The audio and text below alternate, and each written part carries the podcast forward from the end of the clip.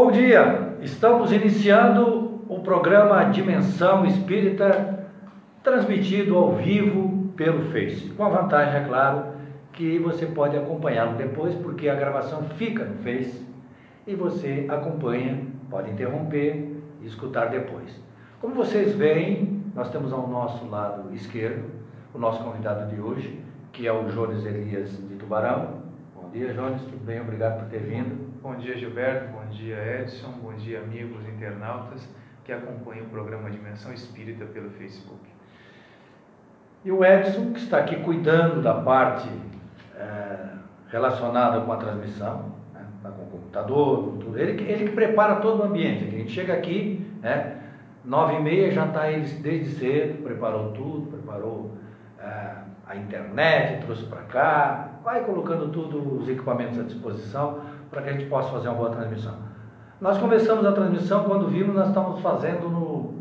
Consolador Prometido. É, exatamente. No Face do Consolador. Aí ficou um pedacinho lá. Se alguém vê, não estranhe, tá? Porque a gente se enganou. Aí saímos correndo, fomos lá e colocamos de volta no devido lugar que é no Dimensão Espírita, né? na página da Dimensão Espírita. Bem, alguma coisa, Edson? Bom dia, povo. Ah, eu esqueci mais de, um de, sábado. de- Bom dia, te Bom dia. Tranquilo, tranquilo. É, mas aqui é bom porque como é, aparece a imagem, né, tem essa facilidade. Quando era só no rádio, a gente tinha que falar, porque senão as pessoas não sabiam, nem que a pessoa estava ali, o, o convidado, o auxiliar. É, bom, vamos lá. O programa de hoje vai tratar de um tema muito interessante. Né? E hum, ninguém melhor do que o Jones para abordar essa temática. Vamos falar de ética e moral no Espiritismo. Vamos começar com os dois conceitos, né? Porque muita gente confunde ética, moral, achando que é a mesma coisa, né? No fundo, a origem, né? É, né? Mas o Jonas vai explicar, primeiro, o que é ética para, para o, Gilberto, conceito comum e para o. Espiritismo. Se tu me permite, Gilberto, eu gostaria até de começar um pouquinho antes. Ah, é? É. Allan Kardec, ele publicou no ano de 1859, já citamos isso inclusive na última participação na Rádio La Negra, Certo. um livro chamado O que é o Espiritismo. E Allan Kardec, quando ele conceitua o que é o Espiritismo, logo nas primeiras páginas é, do livro, no preâmbulo da obra, ele vai dizer que o Espiritismo é uma ciência de observação e uma doutrina filosófica. Como ciência de observação, ele caracteriza-se principalmente pela experiência e como filosofia pelas consequências morais advindas deste intercâmbio entre o mundo espiritual e o mundo corporal. Então, o espiritismo ele tem um aspecto científico e um aspecto moral e um aspecto religioso, mas também no seu sentido filosófico. Então, por que nós estamos falando isso? Porque este tema, o tema moral, o tema ética, está intimamente ligado a reflexões filosóficas. A confusão que se estabelece normalmente, porque as pessoas comumente utilizam um termo pelo outro de maneira indistinta, usam ética e moral como se fossem a mesma coisa. Ah, A origem deste problema é muito antiga. A palavra ética, que vem de ethos, que é do caráter, grego, né? do Ah. grego, eh, ela foi traduzida por Cícero posteriormente, eh, que foi um filósofo também, mais romano, né? É, como por Mós e depois Morales, né? então vem essa questão da moral. Hoje há que se fazer uma pequena distinção. No momento histórico de reflexão que a humanidade alcançou, há necessidade de fazermos uma pequena distinção. A moral seria a questão de costume, de vivência, e a prática enquanto que a ética seria uma reflexão filosófica acerca desta moralidade. Qual tipo de vida, quais princípios, quais valores nós vamos eleger para termos uma vida boa? Qual a melhor forma de vivermos na Terra? Então, a filosofia, ela vem através da ética, que é uma disciplina filosófica, refletir criticamente acerca daquilo que ah, o costume, a moral ficou estabelecida na comunidade, no grupo de pessoas ou até individualmente, né? Mas existe um caráter moral que é coletivo. Nós vamos ver depois que com o espiritismo isso fica muito claro, que ele tem um aspecto moral muito forte e é uma moral bastante exigente também. Primeiro porque essa exigência se dá é, colocando sobre nós a responsabilidade das nossas próprias escolhas, é, da felicidade futura, da própria infelicidade, e não é mais alguém, uma entidade metafísica, o Criador, que seria responsável pelo nosso sofrimento, pela nossa graça. Né? Então, grosso modo, a moral trata do costume, da prática, daquilo que. Uma é a teoria, outra é a prática. Exatamente. Uma é a teoria, outra é a prática. Exatamente. E com relação ao seguinte, o, o Jones, para nós esclarecermos, né? Uhum. Quando o Espiritismo trata da moral, ele fala em lei moral. Uhum. Quando a gente fala em lei moral, é uma lei, uma coisa imutável, Certo. certo? Certo. Imutável. Mas a moral, durante os diversos períodos, ela tinha suas características próprias. Uhum. Né? O quê? Ela era mutável.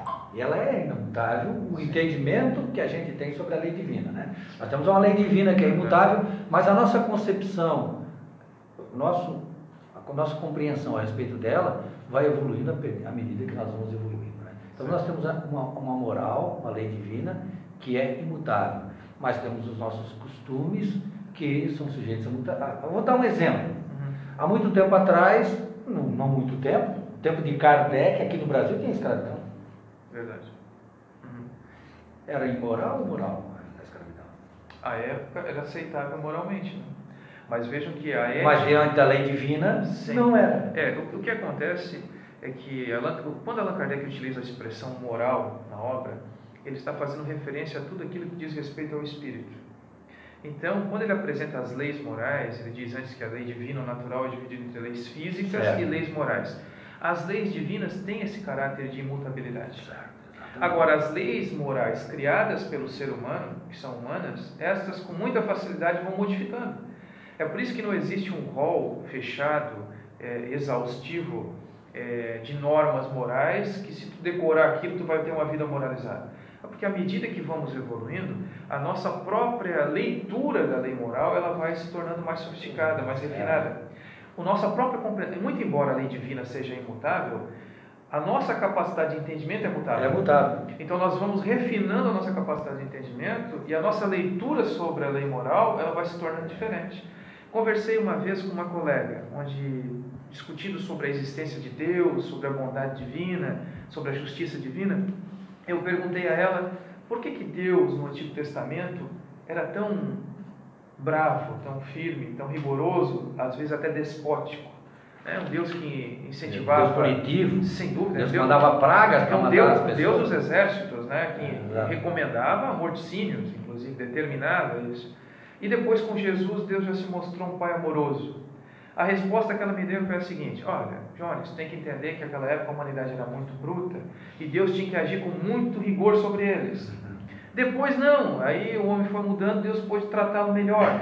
Na verdade, Moisés tinha que tratar o povo. Deus estava lá na sua onipotência e Moisés tinha que implantar esse Deus eh, rigoroso, punitivo, porque senão o povo descambava mesmo para toda, toda sorte de coisas ruins. Né? Então, exatamente foi o que eu disse a ela. É, o que aconteceu não é que Deus melhorou, porque Deus é perfeito e imutável. é. Nós A é que né? A melhoramos, dele. nós Nós é- mudamos. À medida que nós fomos é, é, melhorando a nossa capacidade de entendimento, de discernimento, de acesso, tanto as questões intelectuais e as questões morais foram, foram evoluindo, nós tivemos uma melhor compreensão do que seja a divindade. É, é, isso mudou. Então, o que se dá também com a lei divina natural.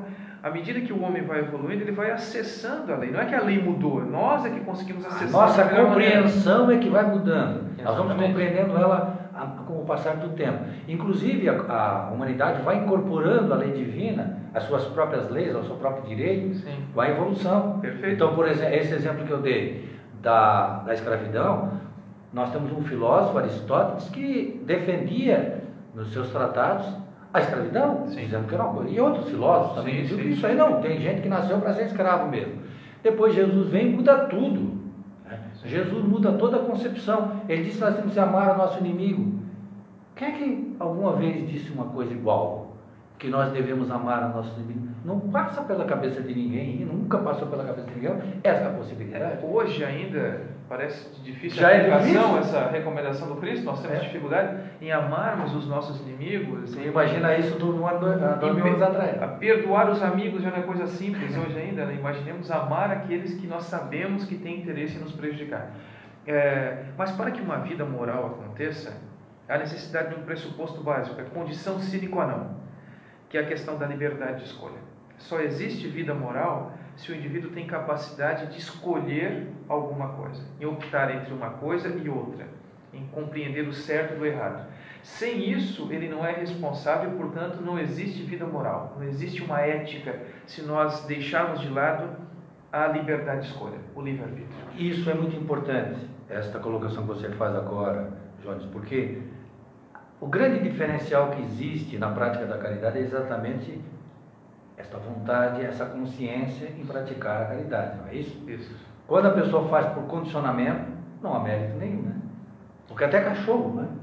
Trabalha por condicionamento. Você condiciona ele, ele faz, tem aquelas práticas todas, né? Sim, E, e ó, o cachorro comportadinho, ele foi condicionado àquela exatamente.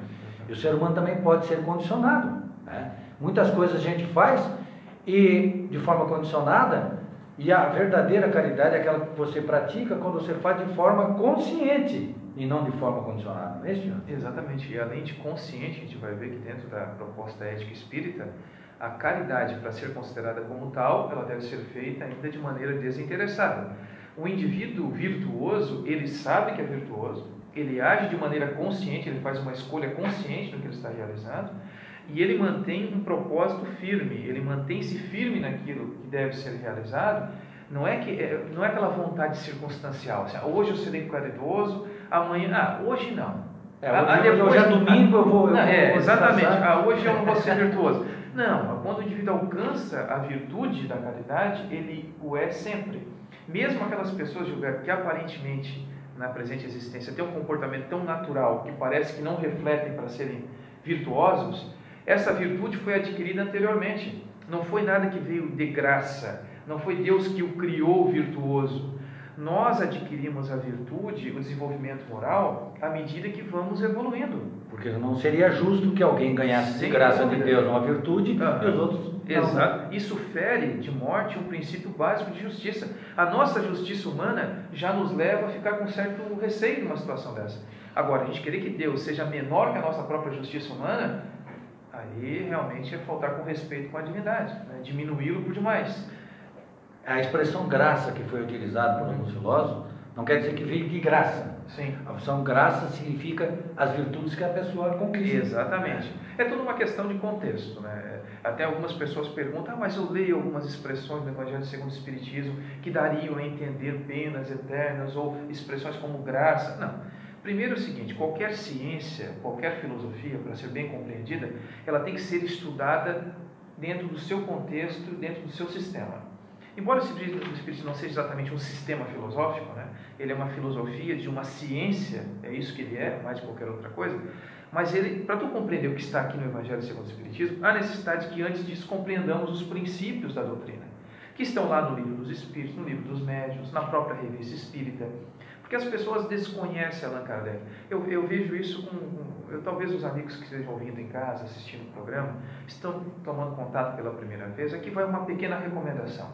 Se nós quisermos compreender a doutrina espírita, nós temos que começar pelo começo. Existem muitas obras mediúnicas de grande valor, respeitáveis, mas para que elas próprias possam ser compreendidas, há necessidade de compreendermos o fundamento. Então, às vezes, nós queremos começar meio que pelo final, adiantarmos conteúdo, porque somos muito novidadeiros, nós queremos novidades, enquanto que a grande novidade está ali. Porque às vezes nós voltamos a um texto, lemos como se aquilo fosse uma novidade, algo que foi Se escrito. você, por exemplo, fez um curso superior de direito, por Sim. exemplo, você, você para você chegar naquelas matérias finais, você tem que cumprir todas aquelas Os pré-requisitos, Os pré-requisitos. Você cumpre tudo aquilo para você entender. Você faz medicina, por exemplo, seis anos de medicina. Certo. Você já parte já para a prática em pouco tempo? Não, né? Você tem que cumprir tudo aquilo. Agora, você, para conhecer a, a filosofia da alma, do ser humano, você acha que o quê? Um ano tá bom? Dois anos é suficiente? É, realmente. É difícil. O Kardec alertava muito isso, né? Quando algumas pessoas iam discutir espiritismo, ele disse, mas o que, que o cara entende de espiritismo? Exato. O cara, para se dispor a, a, discutir alguma coisa, deve conhecê-la com profundidade para poder. Exatamente, exatamente. Esse é um grande problema. Normalmente nós entendemos por crítica todo tipo de fala desairosa a respeito de alguma coisa. Ah, o cara é, um, é o melhor médico que tem, mas o que, que ele entende de? Exatamente. Para que eu possa fazer alguma crítica sobre qualquer assunto, eu tenho que conhecer tanto quanto um adepto daquele assunto. Ele dizia isso. Ah, o cara é um arquiteto. Tá, mas o que, que ele entende de, de, de música? Isso, na verdade, é uma falácia é, é um problema, inclusive lógico, porque é um argumento de autoridade. Nós queremos utilizar a autoridade de alguém numa área específica para dizer que ele tem condições de falar sobre qualquer assunto. Sobre qualquer assunto. O que não é verdadeiro. Entendeu? O fato de alguém ser. E a mesma coisa nós, né? o fato de nós conhecermos o Espiritismo que nos dá autoridade para falar sobre qualquer sobre outra religião que nós não conhecemos. Não com experiência própria, eu gostaria de dizer para aqueles que estamos vendo e ouvindo uhum. É que eu fui introduzido ao Espiritismo por uma circunstância particular de família, mas através das palestras. Foi indo a uma casa espírita, tendo contato com a casa espírita, ouvindo palestras, e aí aquilo foi criando um sentimento de é, querer saber mais. Sim. E aí então fui começando a ler os livros, passamos pelo atendimento fraterno e os colegas que nos atenderam disseram: Ó, oh, na biblioteca tem livros, os livros da codificação, comece a ler. E a gente começou pelo Evangelho, o livro dos Espíritos. Então, a Casa Espírita, com a sua palestra pública, ela é um belo introdutório para aqueles que é, desejam conhecer o Espiritismo é, e entrar né, caminho adentro o, da doutrina. O Edson, assim, tocasse num ponto que eu acho muito interessante, que vez ou outra eu falo, eu até brinco nas exposições. É, Enganam-se aqueles que vão conhecer com profundidade o Espiritismo através das palestras públicas, 30 minutos, 40 minutos, né, uma vez por semana na casa. A palestra pública ela tem um condão, um objetivo principal de sensibilizar, de fazer isso que aconteceu contigo, despertar o interesse, mas o conhecimento espírita é dado principalmente pelo estudo. É através da leitura, da reflexão, não é à toa que todas as casas espíritas oferecem aos frequentadores e aos interessados, de maneira geral, a oportunidade do estudo em grupo, porque ali nós temos a oportunidade de diluir as nossas dúvidas, né? É, é, é, é, compartilhar experiências, compartilhar entendimentos, e isso facilita a compreensão. Mas, como qualquer ciência, qualquer filosofia, o Espiritismo se aprende estudando. Isso que nós estamos fazendo aqui eu acho interessante, né? vejo que nós estamos numa nova um novo modelo de apresentação. Né? No rádio tinha uma dinâmica, agora uma outra dinâmica. Mas Allan Kardec, no livro dos médiuns, é, no terceiro capítulo da primeira parte, ele trata do método. E não é um método de formação de médiums. As pessoas poderiam ter uma ilusão, que já que está no livro dos médiuns, será, ah, está apresentando um método de formação de médiums. Não. É um método de apresentação da doutrina espírita para aqueles que desconhecem o espiritismo.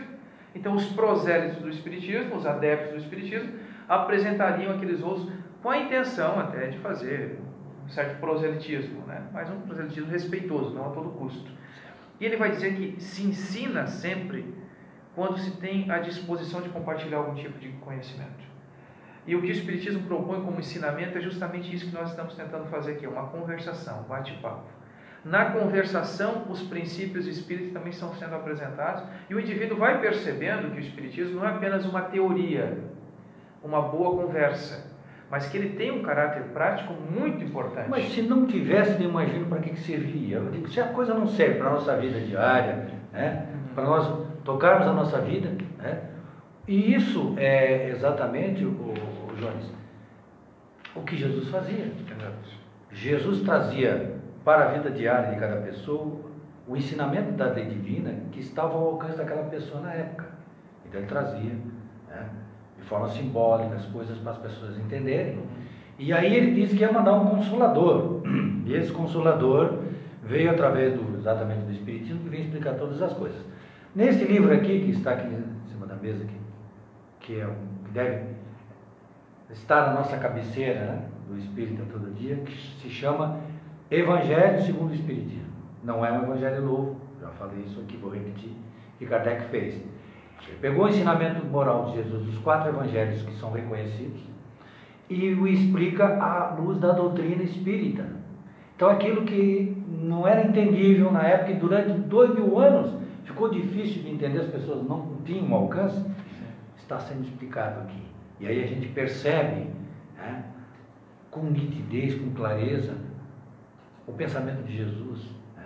Por que, que ele disse tantas coisas assim que pareceram estranhas na época e as, muitas pessoas até não, Gilberto, criam, né? não, Gilberto, não somente estranhas, como aplicação aparentemente impossível. É, na prática não. Não, parece que assim, elas não são aplicáveis. Parece que ele estava falando de maneira utópica, porque distante da, da, da realidade. Mesmo, né? mesmo admitindo-se a imortalidade da alma, que é um pressuposto para a compreensão do Evangelho do Cristo, mesmo a imortalidade da alma, ela não justificava certos problemas que a humanidade enfrenta, que somente posteriormente, principalmente com a teoria e a doutrina da reencarnação, é que ficou mais claro de ser compreendido. Inclusive a própria ideia de Deus, a ideia que fazemos da sua justiça, é, é, por isso é interessante, o título não é à toa, porque é o Evangelho segundo o Espiritismo, não o Espiritismo segundo o Evangelho. Por quê? Porque é importante que nós compreendamos os princípios da doutrina para bem compreender essa proposta. É claro que todas as propostas são respeitáveis, mas o Espiritismo apresenta essa proposta reflexiva, essa interpretação do Evangelho, com base nos seus postulados, nos seus fundamentos, né? o que é muito lógico, porque o Espiritismo apresenta, e aí está, Allan Kardec do Lago, nas primeiras páginas, ele vai dizer que Fé inabalável é somente aquela que pode encarar a razão face a face em todas as épocas da humanidade. Então, para compreender o Evangelho de Jesus, não é apenas uma experiência mística, há necessidade de um esforço de entendimento para que possamos aplicá-lo de maneira consciente em nossas vidas. Quando ele coloca, até uma curiosidade, a primeira edição do livro, Gilberto sabe muito bem disso, ela não tinha o título do Evangelho segundo o Espiritismo. Imitação, né? Era a imitação do Evangelho segundo o Espiritismo. Aí, à época, o editor de Kardec, ele chegou a fazer uma crítica, aconselhou Allan Kardec a mudar o título. Porque algumas pessoas poderiam talvez dizer o seguinte, olha, o Espiritismo tem a imitação, nós temos o original. É, exato, é. Seria uma discussão que não era o propósito do título da obra. A imitação é que nós pudéssemos imitar os postulados cristãos em nossa existência. Tomás de Kempis, que foi um autor no século XVI, ele escreveu um livro chamado A Imitação do Cristo. Quer dizer, a imitação é procurarmos viver o Cristo em nossas vidas. Só porque a proposta espírita não é uma imitação de pantomima teatral. Ah, vamos fazer aqui de maneira autômata, como se alguém tivesse uma marionete de maneira impensada, como se nós fôssemos autômatos. Não. É refletida, é a compreensão. É por isso que o Espiritismo é uma filosofia, porque ele nos chama a todo instante a necessidade de uma reflexão e muito embora em alguns momentos especulativa, mas por outro lado também muito crítica, racional, né? essa busca pelo melhor entendimento. Eu estava escutando uma coisa interessante. Todo mundo conhece o Divaldo Pereira Franco. O Divaldo hoje está com 92, é isso? Vai fazer agora 92 de maio, né? Vai fazer 92 de maio. Então, ele é um profundo conhecedor da doutrina espírita, ninguém tem dúvida sobre isso, Sim. certo? Vocês sabem o que é que o Divaldo faz todo dia? Faz 15 anos que o Divaldo, todo dia, abre o livro dos Espíritos e pega uma questão e reflete durante todo o dia sobre aquela questão. Então ele passa o dia inteiro. Questão 1, um, que é Deus? Passa o dia inteiro refletindo aquela questão. No dia seguinte ele abre outra questão 2, reflete. Ou seja, ele faz um estudo permanente do evangelho, do, da doutrina espírita, do livro dos Espíritos. Divaldo, que conhece mais espiritismo do que nós todos juntos. Sim. Mostrando exatamente isso, que é na reflexão diária que a gente vai aprendendo. Sim. Então, nós nunca é, vamos alcançar nessa encarnação. Nós temos todo um caminho pela frente, mas nós devemos sempre dedicar um tempo para o estudo. Né? Não esperar que as coisas venham prontas para nós, que elas não vêm, não. A gente tem que ir buscar através do estudo, como diz o Jones, é, a compreensão plena. Ô Jones, vamos seguindo ali na nossa análise. Nós estamos falando sobre a ética moral no Espiritismo. Nós já explicamos que a ética trata das questões teóricas e a moral é a parte prática. Mas ainda existem alguns princípios que nós precisamos analisar no Espiritismo. Vamos dever, por exemplo, Jones. Certo. É porque assim, ó, dentre as escolas filosóficas éticas, durante toda a história da filosofia humana, né, começando com os gregos, então, desde os pré-socráticos, né, embora em, em, menor proporção, mas principalmente depois de Sócrates, que Sim. é um grande expoente da filosofia. Platão trouxe. Platão, seu discípulo, né, Aristóteles já mencionado. Já deu uma. Né, é, é, na verdade, existiram pelo menos três grandes escolas éticas que buscam explicar, do ponto de vista normativo, o comportamento humano, refletir sobre qual a melhor forma de vivermos aqui. Uma delas é uma ética de virtudes, onde nós buscamos nos espelhar em virtudes, ou a busca pela virtude, pela excelência, onde o indivíduo verá no outro qualidades e procurará copiar essas qualidades. Veja que o Espiritismo tem isso de maneira muito forte. Tanto é que na questão 625, Allan Kardec pergunta qual foi o, o guia e modelo que Deus ofereceu à humanidade, que é o próprio Cristo. Então, Jesus é o grande modelo de virtude para nós copiarmos em nossas vidas. É, mas existe uma outra escola ética que é chamada deontológica de dever, onde Emmanuel Kant, que é um filósofo, grande filósofo alemão, ele trabalhou essa questão, onde ele apresenta o dever. O Kant como... foi inclusive influenciado pelo Rousseau, né? Sim. Ele, ele, ele, ele se achava, ele mesmo reconhece, ele se achava até que ele leu Rousseau. Ele disse, opa, o cara está trazendo um negócio legal, diferente aí. Aí fez toda uma reflexão. Essa é a distinção entre aqueles que de fato são sábios e daqueles que têm a aparência da sabedoria. É, de ter a humildade de reconhecer que podem crescer. Porque quando nós perdemos a, a a característica de aprendizes, Gilberto, e nos achamos já como grandes é, professores, sei, tá bom, né? nós fechamos a porta para novas experiências de aprendizado e de crescimento. Isso é um grande problema. Mas Kant ele vai apresentar o dever como o grande norte é, é, para uma vida boa, né? o que deve ser feito. Enquanto os primeiros filósofos tratavam muito mais qual o tipo de vida boa, para ele assim, o que, que eu devo fazer? Essa foi a grande questão.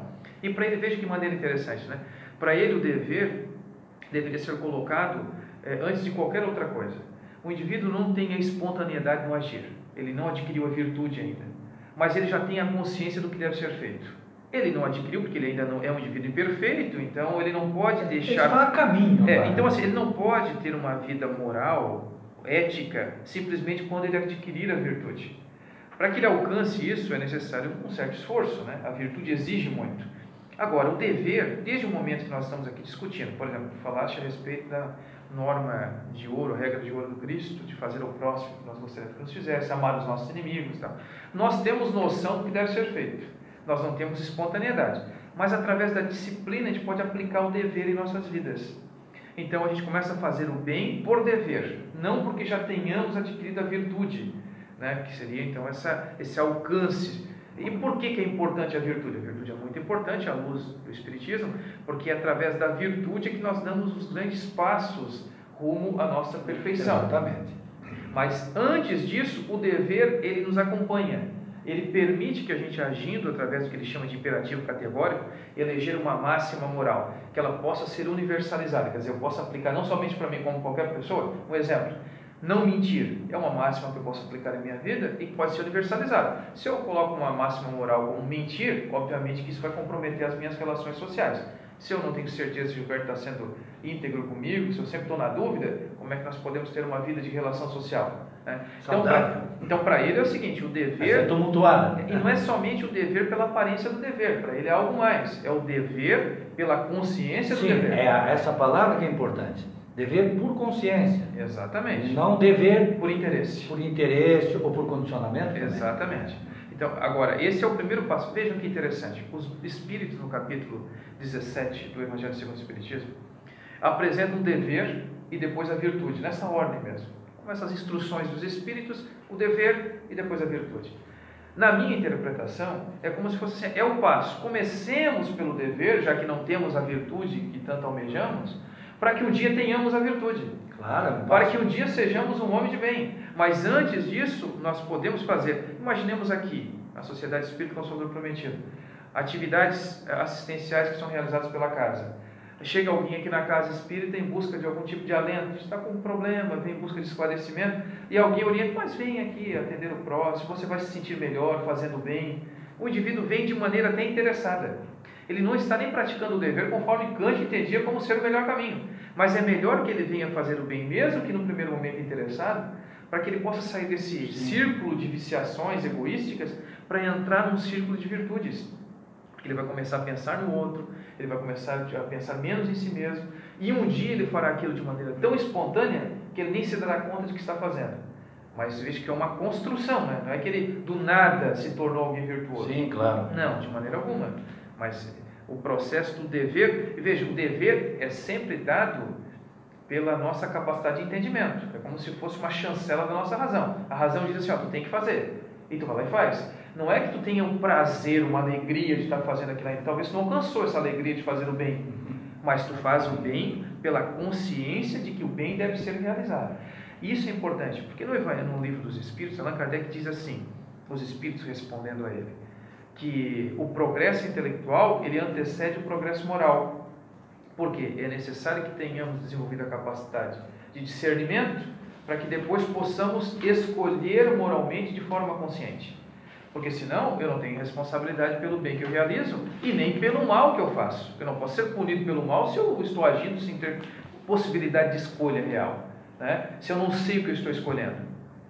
Se eu sou conduzido pela, pelos é, ventos, pela maré. Eu, então... eu gosto de fazer esse quadro aqui, o, o Jones, né? Uhum. Esse quadro aqui. Para isso que a matemática serviu para. É, é e, e, o rádio não dava essa possibilidade para a gente, então a gente dá, né? Uhum. Esse quadro aqui, a NET usa muito. Né? Ah, já vi, já vi. E, mas se você for na Wikipédia lá, você pode acompanhar agora, é evolução espiritual. Você vai lá em evolução espiritual e está esse quadro. Então nós temos isso aqui, ó, né? Essa linha de baixo representa o corpo, e essa linha aqui representa o espírito. Porque nós somos isso. Né? Nós somos um espírito encarnado. Isso. Nós temos essas duas naturezas. naturezas né? Então, à medida que nós vamos evoluindo, né, nós vamos perdendo a influência do corpo. O espírito vai evoluindo, o corpo vai interferindo menos nele. Ele vai evoluindo até que em determinado momento né, nem precisa mais encarnar. Uhum. Mas como é que se dá essa evolução aqui? Essa evolução aqui se dá através da moralidade, através do sentimento. Porque quando nós vamos para o mundo espiritual, quando nós morremos, o que, que nós levamos comigo, conosco? É verdade. o que nós levamos é o sentimento. Isso aqui que é o que manda na nossa vida. E o sentimento por excelência é o amor. Então, à medida que nós vamos aprendendo a, a, o amor, desenvolvendo em nós o amor, nós vamos evoluindo. Esta é a evolução moral. Antes dela vem a evolução é, intelectual, né? como diz o Jones aqui. Só que às vezes nós vamos encontrar disparidades, vamos encontrar seres como Hitler, por exemplo, que era altamente intelectualizado, mas moralmente estava lá embaixo. Perfeito. Ela serve e ajuda na evolução, mas ela não é suficiente. Exatamente. Então, a, a nossa evolução se dá dessa forma. Esse quadro é interessante porque tu vê, ó, né, vai subindo, nós vamos subindo, como se fosse uma escada, né? Mas tu fez uma subida rápida, né, Gilberto? É, nós estamos. Vamos, a gente evolui rápido. É, vamos ver que nós estamos por aqui, né? E, e, e, quantas encarnações nós precisamos para chegar nesse estágio? Nós estamos no estágio inicial, né? É, é, é, é verdade como é interessante a gente se debruçar, se debruçar sobre essas análises dessas questões, porque o nosso o programa né, de hoje, que aborda essa questão da ética e da moral no Espiritismo, vai descambar para uma matéria muito importante que Kardec nos traz, que é o quê? O homem de bem. É isso aí. E, quer antecipar? Ou... Não, não, tranquilo. Assim, até, até enquanto tu falavas, ele me veio. Uh, Na mente? É, é, porque realmente pode dar a falsa ideia de que somente o conhecimento intelectual seria suficiente para o indivíduo. Pra... Porque é, na prática, não sei se os amigos aí em casa têm essa sensação, é, nós é, confundimos erudição como uma grande evolução. Então, quando tu vê alguém inteligente, que fala de maneira profunda. Como é, evoluída essa pessoa. Exatamente, nossa evolução é essa deve aí. ser uma pessoa muito evoluída. Não, ele realmente, ele, do ponto de vista intelectual, ele tem grandes conquistas, indiscutivelmente. Só porque muita ciência com pouca consciência, a história tem nos dado aí exemplos lamentáveis. A inteligência humana sendo utilizada de maneira egoísta, causando mal ao outro, sofrimento. É, então vejo que há necessidade. Você pega um, um, um cientista altamente inteligente para fazer bombas para matar Exatamente. É, como Gilberto disse, a, a, grande função, a grande razão de estarmos encarnados na Terra é desenvolvermos a nossa moralidade, adquirirmos as virtudes que ainda não possuímos, vencermos as nossas paixões, os vícios que ainda emperram o nosso processo evolutivo, que essa influência da matéria, esse interesse material é ainda uma dificuldade muito grande nós não evoluímos tanto ainda por conta dos nossos interesses. Porque às vezes os interesses entram em conflito com aquilo que nós sabemos que tem que ser feito. É, já tiveram essa impressão que nós já conhecemos e apesar de conhecermos, nós ainda continuamos fazendo o que não deve ser feito? É, os gregos chamavam isso de acrasia, que é uma fraqueza da alma. E eu, eu sei. chamava de hipócrita. Nós sabemos o que deve ser feito. É. E às vezes até com boa intenção, a gente sai daqui com aquela disposição, eu vou fazer, e de repente tu te encontra repetindo o mesmo erro. Com a maledicência, é, falando mal do semelhante, comportamentos infelizes. É porque realmente o processo é lento, ele exige um esforço. Não é à toa que a definição do verdadeiro espírita, dada por Allan Kardec, é aquela que já, aquele que já conseguiu a sua transformação moral, reconhece o verdadeiro espírita pela transformação moral, mas também pelos esforços que ele empreende para domar as suas más inclinações. Então, esse esforço diário, apesar de ainda derraparmos, caímos, né? É, é, o ideal é que continuemos disciplinados com a mesma vontade de ir é, crescendo. Esse é um ponto muito importante. Mas vejo que a razão de estarmos na Terra é realmente educarmos os nossos sentimentos, é educarmos e adquirirmos as virtudes que ainda carecemos. Antes de entrar no mundo de bem, eu peço licença para fazer uma pequena leitura. Eu não sei qual é o nosso horário aqui. Não, não estamos na. Estamos bastante tempo, é ah, 25 minutos. Então, assim, é, existe um filósofo chamado André Comte Sponville. Ele é materialista, ateu, e ele fala uma coisa que eu acho muito interessante, que eu queria compartilhar com os amigos de casa e com os Vamos amigos lá, aqui então. da mesa. Ele diz assim, ó, não nascemos virtuosos. Veja, veja como tem eh, similitude com a proposta espírita, né? Mas nos tornamos. Como? Pela educação, pela polidez, pela moral, pelo amor. Então, a educação é a chave que nos conduzirá à perfeição, à virtude que tanto desejamos. Não tem outro caminho. Às vezes queremos de outra maneira, mas o caminho seguro é a educação. Educação moral, hein? Não, vamos é, não é intelectual.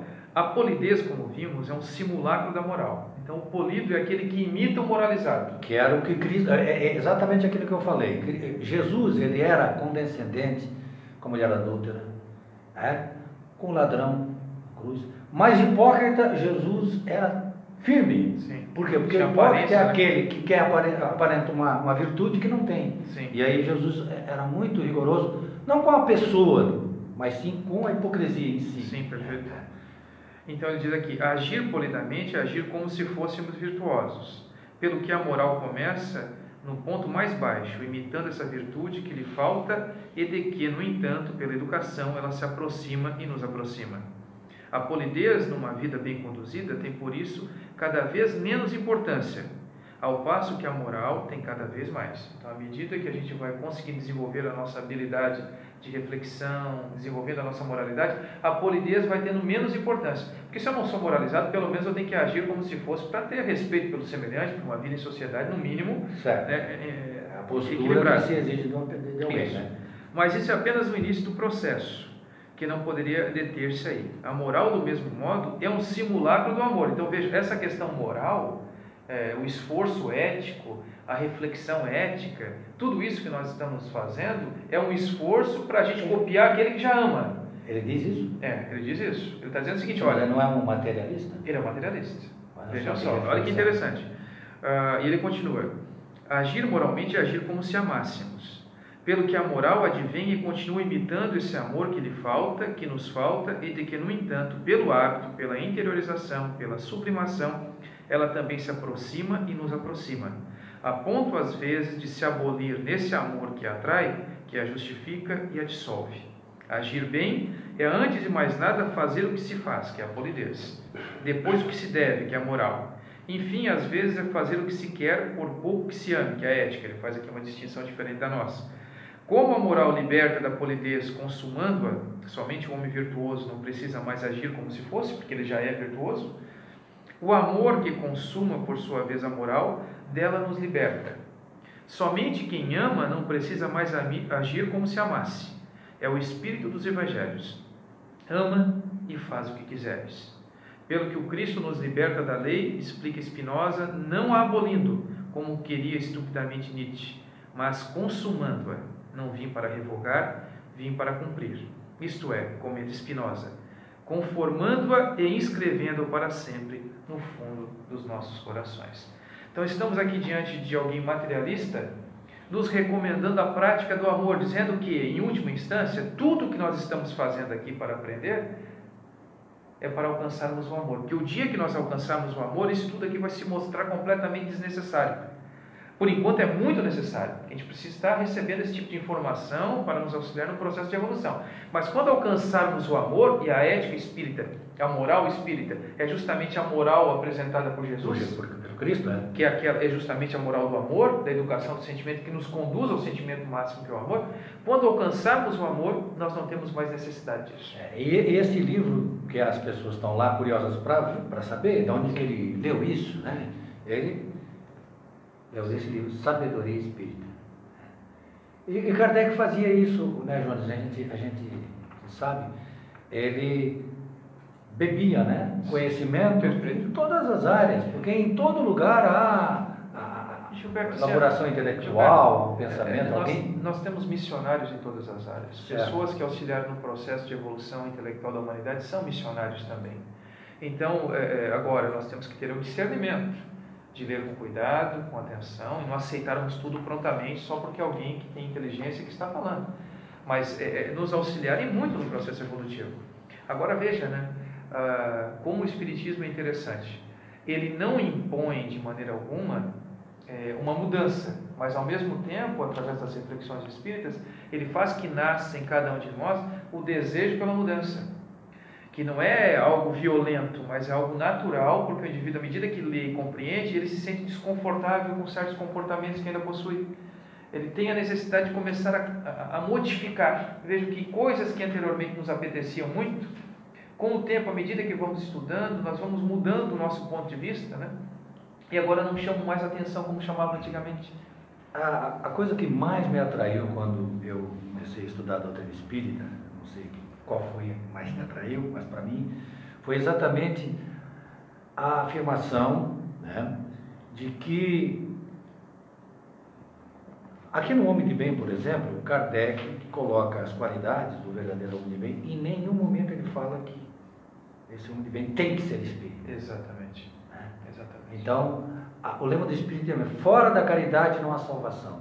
Ele elege como a, a caridade é que nos vai fazer evoluir e vai fazer a gente resgatar os nossos equívocos, vai nos ajustar com a lei divina. É isso que vai fazer, e não o fato que nós pertencemos a essa ou aquela religião, ou até não ter religião nenhuma. Você vê a reflexão que o Conte fez aqui. Exatamente. Uma reflexão de alguém que está preocupado com a sua evolução, mas que não acreditava em Deus, não. Isso não eu, quer dizer eu que a até, pessoa não seja eu até boa. penso de maneira contrária. O conhecimento aumenta a nossa responsabilidade. Não nos garante felicidade, mas aumenta a responsabilidade. Exatamente, porque sabia. Sabia. Nós não podemos alegar a ignorância como defesa, porque nós tínhamos conhecimento que deveria ser feito. E aqui nesta primeira frase que ele eh, escreve a respeito do homem de bem, ele diz: O verdadeiro homem de bem é o que cumpre a lei de justiça, de amor e de caridade na sua maior pureza. Vejam só, né? É, Allan Kardec apresenta 10 leis morais. O homem de bem é justamente aquele que consegue aplicar a que sintetiza todas as outras, né? que é a lei de amor, justiça e caridade. Então, a compreensão do homem de bem é uma compreensão, ele já não está numa fase apenas intelectual, ele é um indivíduo que não somente conhece, mas acima de tudo ele aplica esse conhecimento na vida dele. E nós conhecemos algumas pessoas, né? não é à toa, Deus é muito generoso conosco. Ele coloca pessoas próximas a nós, muitas vezes, pessoas simples, mas que têm uma vivência, e vejam que é isso que move. Né? Exatamente. Então, Chico Xavier não foi um homem grandioso apenas porque ele escreveu livros psicográficos. Não, não. Mas, acima de tudo, pelo o homem que ele foi, como ser humano. Pela vida que ele. Que ele... Pela, pelo esforço que ele fazia em ser uma pessoa melhor, pelo bem que ele realizou. Ele não perguntava da minha crença de ninguém que o procurava. É, vejam, e, isso é importante. E dentro da casa espírita, ninguém será questionado sobre a crença que ele traz. Será recebido com amorosidade, com fraternidade, será apresentado os postulados espíritas, mas caberá a ele escolher se o espiritismo é ou não a doutrina que ele aplica em sua própria vida. Você vê aqui que ele fala a lei de justiça, de amor e de caridade, é uma lei só, não são três leis. Não, tem, não é lei de justiça, É. não é lei de amor e não é lei de caridade. A lei é de justiça, de amor e de caridade. Mas é claro que se- é, não, não tem como ser amoroso sem ser justo, É, vamos- e nem ser ver- amoroso ver- sem ser caridoso, porque é o aspecto Vamos ver o da conceito de cada um. O amor é o sentimento, né? Sim, Por excelência. que é o mais sublime. né? A caridade é a prática, colocar em prática esse Exatamente. sentimento. Não adianta eu ter o sentimento se eu não exponho esse sentimento, se eu não coloco em prática alguém que está precisando de mim. É, é, um avanço, nós temos que considerar que isso já é um crescimento. O indivíduo que ele já começa a refletir, a considerar o amor, ele já está no processo de evolução. Certo. Mas enquanto ele não faz, ainda não tem essa disposição de fazer, nem por dever, aí é um sinal de que ele não está muito bem das pernas ainda não. Ele precisa de um pouco mais. E a justiça é fazer o próximo que eu gostaria que fizesse para gente. Então, você, você, você consegue, existe algo mais bonito e perfeito do que essa lei de justiça humanitária colocada dessa forma? É, eu vejo como, como o conhecimento é residual, né? eu vejo como as coisas são espargidas ah, de acordo com o tempo, com a capacidade de, de, de apreensão. Ah, os gregos chamavam quatro virtudes de virtudes cardeais, que são as virtudes básicas. Essas virtudes é como se fosse assim o, o porque cardeais vem de cargo, que é a sustentação, por exemplo, da porta aqui seria o cargo da porta, que sustenta. Então a porta está sustentada no cargo. Então o que acontece? Essas virtudes elas sustentam as outras virtudes. Muito embora a caridade seja uma virtude que não se limita à justiça, mas sem justiça tu não tem caridade. Então, por exemplo, não tem como eu ser injusto e ao mesmo tempo ser caridoso. É impossível isso. Né? É, isso é, é, é, um problema, porque as pessoas têm essa dificuldade. Claro que existe a coragem, uma outra virtude cardial para eles, a prudência, a temperança. E a prudência é justamente o conhecimento prático, que é o conhecimento colocado em prática. Para nós, hoje, a caridade é a sublimação dos nossos sentimentos, porque tu vai conseguir alcançar a caridade verdadeira, verdadeira, quando alcançar um patamar evolutivo superior ao nosso. Nós ainda somos movidos pelos interesses, mas já estamos no bom caminho.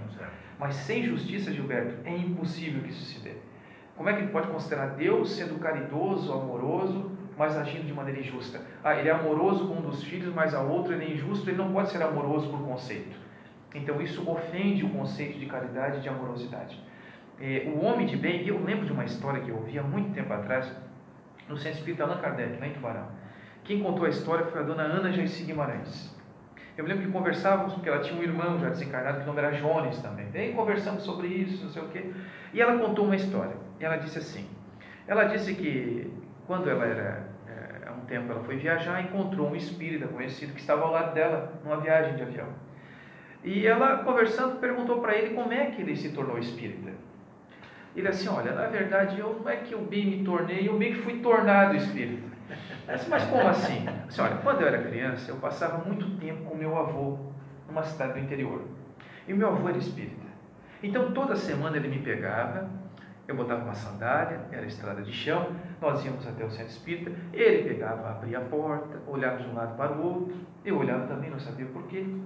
Ele abria as janelas, arrumava a mesa, trocava água, esperava o público, era feita a palestra, o atendimento às pessoas que acorriam à casa espírita. No final, ele fechava o centro, íamos para casa. Quando chegar em casa, eu criança, cansado, eu queria dormir, ele me tomava pelas mãos, fazia sentar na sua frente, pegava o Evangelho segundo o Espiritismo, abria no capítulo 17, Homem de Bem, e lia o Homem de Bem. E isso ele fazia todas as semanas. E eu ficava com aquilo na cabeça, mas um livro tão grande, com tantas páginas, por que o homem de bem? E assim foi feito. Chegou um momento que meu avô não pôde mais me levar ao centro. Era eu que o levava. Ele já estava com uma idade avançada, não tinha tantas forças, eu conduzia até a casa. Eu abria agora a porta, olhava de um lado para o outro, era um hábito que adquirimos, ele falou. Eu arrumava, ajeitava as coisas e voltávamos para casa. Um dia ele não pôde mais ir ao centro. Dali para frente eu fui sozinho. E chegando da casa espírita uma vez, eu percebi que ele estava próximo ao retorno à espiritualidade. Então tive coragem e perguntei para ele, vô, por que, que o senhor durante tantos anos leu o homem de bem? Com tantas páginas aqui para reflexão, por que o homem de bem? Disse, meu filho, por uma razão muito simples. Porque tudo isso que estamos fazendo, lendo o texto, é para que ele se fixe bem aqui, ó, na cabeça da gente. Mas eu tenho esperança que ele consiga descer daqui para o coração mas que não se limite ao coração, que ele possa sair através de obras caritativas pelas nossas mãos. O homem de bem é a meta que deveríamos buscar. Nós vivemos uma sociedade onde o homem do mundo é a meta na atualidade, Sim. onde aquele que conquista coisas é a grande é, referência. É o vencedor. Exatamente. Ele é o vencedor. É, essa pessoa é vencedora. É, é a referência. É a referência. É a referência. Enquanto que a referência proposta pelo Cristo e pelo Espiritismo é aquele que conseguiu vencer-se a si mesmo. É aquele que adquiriu a moralidade, até porque o mais rico é aquele que menos necessita. E nós ainda temos uma ilusão que estamos na Terra como se fôssemos criaturas humanas que esporadicamente, Gilberto, vamos buscar alguma experiência espiritual. Ah, então uma vez por semana, uma horinha, eu vou à casa espírita porque eu preciso de alguma experiência espiritual para a minha vida. Isso é um erro, porque na verdade nós somos criaturas espirituais, num corpo físico, uma experiência corporal. Né? Mas é óbvio, se esse conhecimento aqui não for realmente algo que possamos aplicar em nossas vidas, não nas serve, nossas reflexões, não nada. é porque nós não compreendemos a proposta espírita, não compreendemos o Evangelho. A Gladys Pedersen, que é do estado do Rio Grande do Sul, ela esteve em Tubarão. Conheço. E fez um trabalho conosco lá, uma atividade, e ela disse o seguinte: por que? Alguém perguntou, mas por que que apesar do Evangelho estar aí há dois mil anos, perto disso pelo menos, a, a humanidade ainda se equivoca tanto? parece estar tão distante daquilo que Jesus propôs. Ela usou uma resposta que me pareceu muito lógica. Ela assim, olha, porque nós não nos educamos. Nós não nos educamos é, é, é, os sentimentos moralmente. Se nós tivéssemos nos educado, é. nós estaríamos melhor. Porque a moral espírita é a moral do amor. Do amor. É do amor. Não, não tem outro caminho. É, é, parece que às vezes a gente quer buscar talhos que aparentemente seriam mais tranquilos, mas eles apenas nos afastam da meta verdadeira. É, é, existe esforço, a necessidade disso tudo, mas vejo que a felicidade, isso aí eu acho fantástico com o Espiritismo também. A felicidade, ela não é algo que a gente vai conquistar lá no final. Não é uma meta. Céu, né? é, ah, não, chegou lá, vai ser feliz. Não, a felicidade, à medida que vamos evoluindo, nós temos parcela de felicidade. Felicidade, né? que vai ser, vai se ampliando, mas a gente já participa. Isso, vai, isso vai dando uma satisfação. Isso é minha, na minha palestra quinta-feira, que na Terra hoje uhum. é feliz quem quer e é infeliz quem quer. É verdade. Uma questão de querer. É verdade. Ai, mas eu perdi um familiar. Todo mundo perde um familiar. Ai, mas eu tenho um problema. Todo mundo tem problema. Uhum. Ou tem alguém na Terra que não tem problema. É verdade. Né? é verdade. Então, a pessoa é feliz ou infeliz se quiser. Perfeito. Mas, ô Jonas, nós estamos aqui no Homem de Bem, e, e só na primeira frase aqui, que já resume tudo, Sim. Né?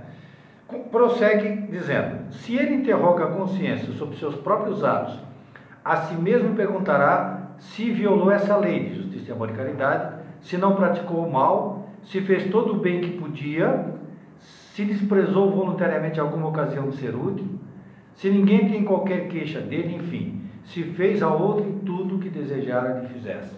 Olha só. Quanta coisa. Veja que aí está, com outras palavras, a regra de ouro do Cristo de fazermos ao próximo o que gostaríamos que fosse feito a nós. E veja que não é apenas o fazer, é, é refletir, né? porque ele, ele analisa, ele avalia o próprio comportamento. E isso é importante, Gilberto, porque na questão 642 do Livro dos Espíritos, os Espíritos dizem que não basta não fazer o mal, a necessidade de fazer o bem no limite das nossas forças nós temos o mal e que nós mesmo, somos responsáveis exatamente pelo, pelo mal que acontecer quando a gente não faz o bem. Se pela ausência do bem que poderia ser realizado, o mal se instala, nós temos Eu até gosto de dar aquele exemplo do buraco, né? Então tem um buraco na frente da minha casa, Sim. né? E aí eu olho para aquele buraco, por que a prefeitura não veio tapar esse buraco ainda? É? Eu não faço nada, deixo ali, né? não me preocupo com aquele buraco. Aí um dia o meu filho veio me visitar e ele cai dentro do buraco. Aí eu fico me lastimando. Quer dizer, porque é o meu filho, porque se fosse um estranho, talvez eu não me importasse. É verdade. O mal que aconteceu foi porque eu não fiz o bem. Eu deveria ter tomado a iniciativa. E aí, esses dias, quando eu fui. Eu estava falando sobre isso no programa de rádio e o Jair estava. O seu Jair era. Certo. E aí, quando eu cheguei na casa dele, ele mostrou um buraco que tinha na frente da casa dele e o buraco ele cuidou. Porque eu estava dando um exemplo real que, tá, que tinha acontecido na vida dele. O mal que poderia ter acontecido para alguém pelo bem que eu deixei de fazer. Porque muita gente diz assim, ah, eu não faço mal, eu não mato um uhum. não faço mal para ninguém. Isso, isso. Não é só isso que se exige. Exige que você também faça bem. Exatamente. É, o Cristo chama-nos para uma, uma, uma, atitude proativa. É. Não é de, de omissão. Porque ele não, de ação. Porque você pensa assim, os espíritos não vão se materializar para cuidar das coisas materiais, quem pode cuidar das coisas materiais e nós que estamos. A responsabilidade é nossa, né, Gilberto? É. É, é. claro que seria muito cômodo e muito provavelmente nós nos jogaríamos nas cordas esperando que os espíritos fizessem tudo. É. Inclusive nossa evolução ficaria comprometida, muito provavelmente. Porque... não temos mérito nenhum. Não. E, porque as coisas vinham feitas. E muitas pessoas. Você faz o dever de casa do seu filho? Não, né? Por quê? Porque ele tem que fazer para aprender. Exatamente, exatamente. E isso é interessante porque até eu brinco muito assim. A, regra de ouro, que é essa de fazer o bem, é fazer ao próximo que gostaríamos que fosse feito a nós, ela é parecida com a regra de prata, que é essa que tu mencionou, é de não fazer aos outros aquilo que tu não quer que o outro faça a ti. Ela é uma regra assim, denorex. Ela parece ser a mesma coisa, mas não é. As pessoas confundem. E justamente confundindo, ah, mas eu não faço ao outro que eu não quero que ele faça. Mas não é a mesma coisa que fazer ao outro que tu queres que o outro faça. Porque vejo que é uma questão de postura. Quando eu saio de mim e vou buscar o outro, tentando atendê-lo naquilo que ele necessita, porque eu também gostaria que fosse eu Se eu estivesse naquela situação? É, aí é que está a grande diferença. O Evangelho ele faz com que deixemos um pouco nós mesmos para olharmos para o semelhante, né? para buscarmos o outro. E, vejam, não é apenas questões materiais, não. Existem pessoas que materialmente estão muito bem colocadas, mas têm necessidades emocionais, Sim, a palavra amiga, né? a própria indulgência, a oportunidade do recomeço. Então, tudo isso influencia. É, eu, eu, sei que é muito fácil nós discutirmos teoricamente. Não é que é muito fácil, mas é mais fácil do que a vivência. A vivência, nós vamos encontrar dificuldades que às vezes são mais complicadas do que a teoria. Mas a teoria nos dá essa base para Mas enfrentar. essa reflexão é importante, sem né, dúvida. Sem ela... Porque ela é a base. Né? Você tem aquela, aquela estrutura ali. Aquilo, aquilo não serviu para aquele exemplo que você deu. A pessoa foi... É, teve uma vivência muito grande no centro espírita, e aquelas mensagens, aquele conhecimento que ele vai recebendo, né, é a base que ele utiliza Sim. depois para utilizar na vida. Não, e vejam assim, né, por exemplo, mencionou uma situação que é uma, uma das dores mais legítimas e respeitáveis, que é quando alguém das nossas relações, um amigo, um familiar, nos antecede no processo da desencarnação. Então, uma mãe que chega à casa espírita é, enlutada pelo desencarne prematuro de um filho, é uma dor que merece o nosso respeito. Nossa, que é uma dor muito nós, legítima. Todos nós, nós já temos, passamos por isso, nós, sabemos quanto dói. Nós né? temos filhos, é. imaginemos, porque normalmente nós preparamos a nossa existência para que naturalmente desencarnemos e os filhos continuem, não inverter a ordem. Né? Quando isso acontece, poucos são aqueles preparados, na verdade, que estão preparados. E e, e o Espiritismo, com esse embasamento que ele nos dá, mesmo que no primeiro momento a dor se instale de maneira muito forte, depois nós conseguimos racionalizar aquilo e compreender. Olha, como tu falaste, todas as pessoas também têm seus entes queridos que os antecedem. A morte não é o fim. Nós continuamos a existir. É um consolo muito grande. Né? Então, e esse esforço, eu sempre bato na tecla de que o conhecimento da imortalidade da alma, conhecimento de Deus, tudo isso quando eu vou me relacionar com alguém, se eu cumprimento, encontro Gilberto na rua, por exemplo, eu não posso deixar de lado esse conhecimento e eu tenho uma relação contigo apenas profissional, como se isso não faz parte. Porque quando eu chego na casa espírita, agora aqui eu apertei o botão, então aqui não, eu vou ser Eu sou legal, aí eu falo com todo mundo, aqui eu sou bonzinho. O desafio é levarmos para a nossa vivência cotidiana, naquelas coisas pequeninas, que muitas vezes a gente não dá nem importância, que a gente quer grandes ações, né? Mas aquelas ações pequeninas é o trato com a esposa, é a maneira como se dirige aos filhos. Isso tudo é que vai fazer a diferença, porque é ali que vamos nos transformando de fato. É, basicamente isso. Não sei se nós estamos. Nós estamos com o horário, Edson. Que maravilha, como o tempo passa quando é. se abordam assuntos bons, né? assuntos dessa natureza. O tempo passa, a gente agora não tem intervalo, seguimos. Temos aí pessoas que estão nos acompanhando. Eu estava aqui, perceberam que eu não estava meio que participando diretamente aqui com os nossos colegas, mas eu estava aqui dando atenção também aos nossos então, internautas que lá, estão assistindo ao vivo e alguns fazendo comentários. Uh, vou lembrar alguns nomes aqui, que são muitos. Uh, Michele Michels, uh, Cláudia Campos, a Regina, nossa colega Regina Serafini aqui de Sara, nossa colega da casa, João Batista, nosso colega da casa, o Jefferson, nosso parceiro, que não pôde estar hoje aqui. O nosso amigo Henrique, que participa dessa casa também. A nossa amiga Maria Zélia do Coral. Ah, que legal, Maria Zélia. A, que legal. A Dicilene Cândido Gomes e, inclusive, o Rogério, nosso querido amigo, vosso filho. É. Entre outros tantos que estão aqui, a gente agradece também a todos que irão, na continuidade dos dias, continuar assistindo o programa que não Porque vai, ficar gravado ali. Fica, fica quanto tempo? Vai ficar sempre? fica ad eterno. É, é, então isso que nós falamos aqui não vai apagar mais? Não, inclusive responsabilidade. inclusive serve para pesquisas futuras, né? Perfeito. Perfeito. Eu acho interessante, sabe o que também, Edson? Porque as pessoas podem, ouvindo o programa, tecer comentários, né? dúvidas, que E- eventualmente. Porque pode ser diluído numa outra oportunidade, né? É isso que a gente recomenda. E até se você tiver né? alguma dúvida, é exato. né? Ninguém é dono da verdade, a gente está expondo a doutrina que nós entendemos, né? Entendemos até esse ponto. Não somos... O Divaldo Leonardo deu exemplo, ele não estuda todo dia, Exato. aos 92 anos de idade, uma inteligência como aquela. né? Então a gente está sempre aprendendo. Eu sugeri que as pessoas coloquem durante a semana sugestões, críticas, observações. Eu observei até essa semana que você fez uma, um atendimento, uma pessoa que tinha uma dúvida. Perfeito, uma colega. Foi muito legal porque eu estava fazendo as minha, os meus trabalhos e de repente aparece ali um, uma informação, porque eu estava vendo algumas publicações efetivamente pelo Dia das Mulheres que passou agora no dia 8, né? Aham. E de repente eu observei, aparece um sininho, né? Uma informação no sininho, que todo mundo que usa o Facebook conhece. Eu entrei lá, era uma, uma moça eh, pedindo auxílio para ir até uma casa e ter o atendimento. E aí eu pude, eh, na medida do possível, indicar as casas aqui da região para que ela pudesse ser assistida. Foi muito legal. Então, é, é a própria interatividade do momento, né? É Legal. efetiva. Legal, legal. Realmente. Certo. Bom, Jonas, então a gente está terminando o programa, a gente agradece a tua presença, né? Vindo lá de Tubarão.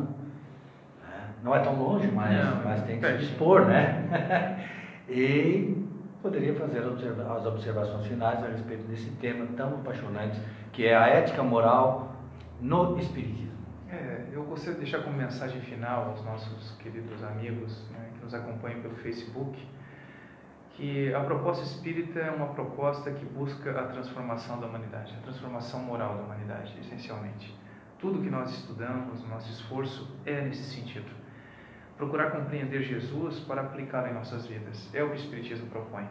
Então, eu digo isso em exposições doutrinárias.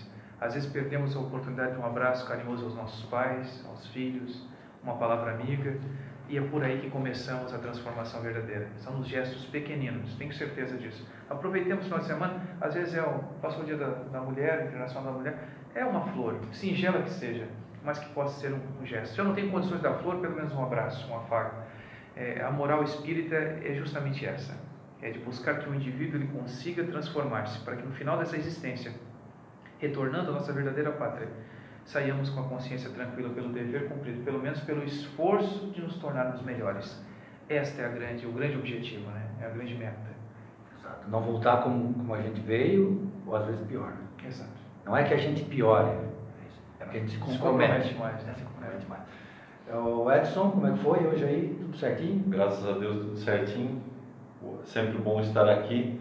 Obrigado, Eu que agradeço a. Jones. Obrigado, Gilberto, pela oportunidade. E é, estaremos aqui, se Deus quiser, sábado que vem. Então tá. Sábado que vem nós retornaremos com o programa Dimensão Espírita. Até lá, aguardamos vocês.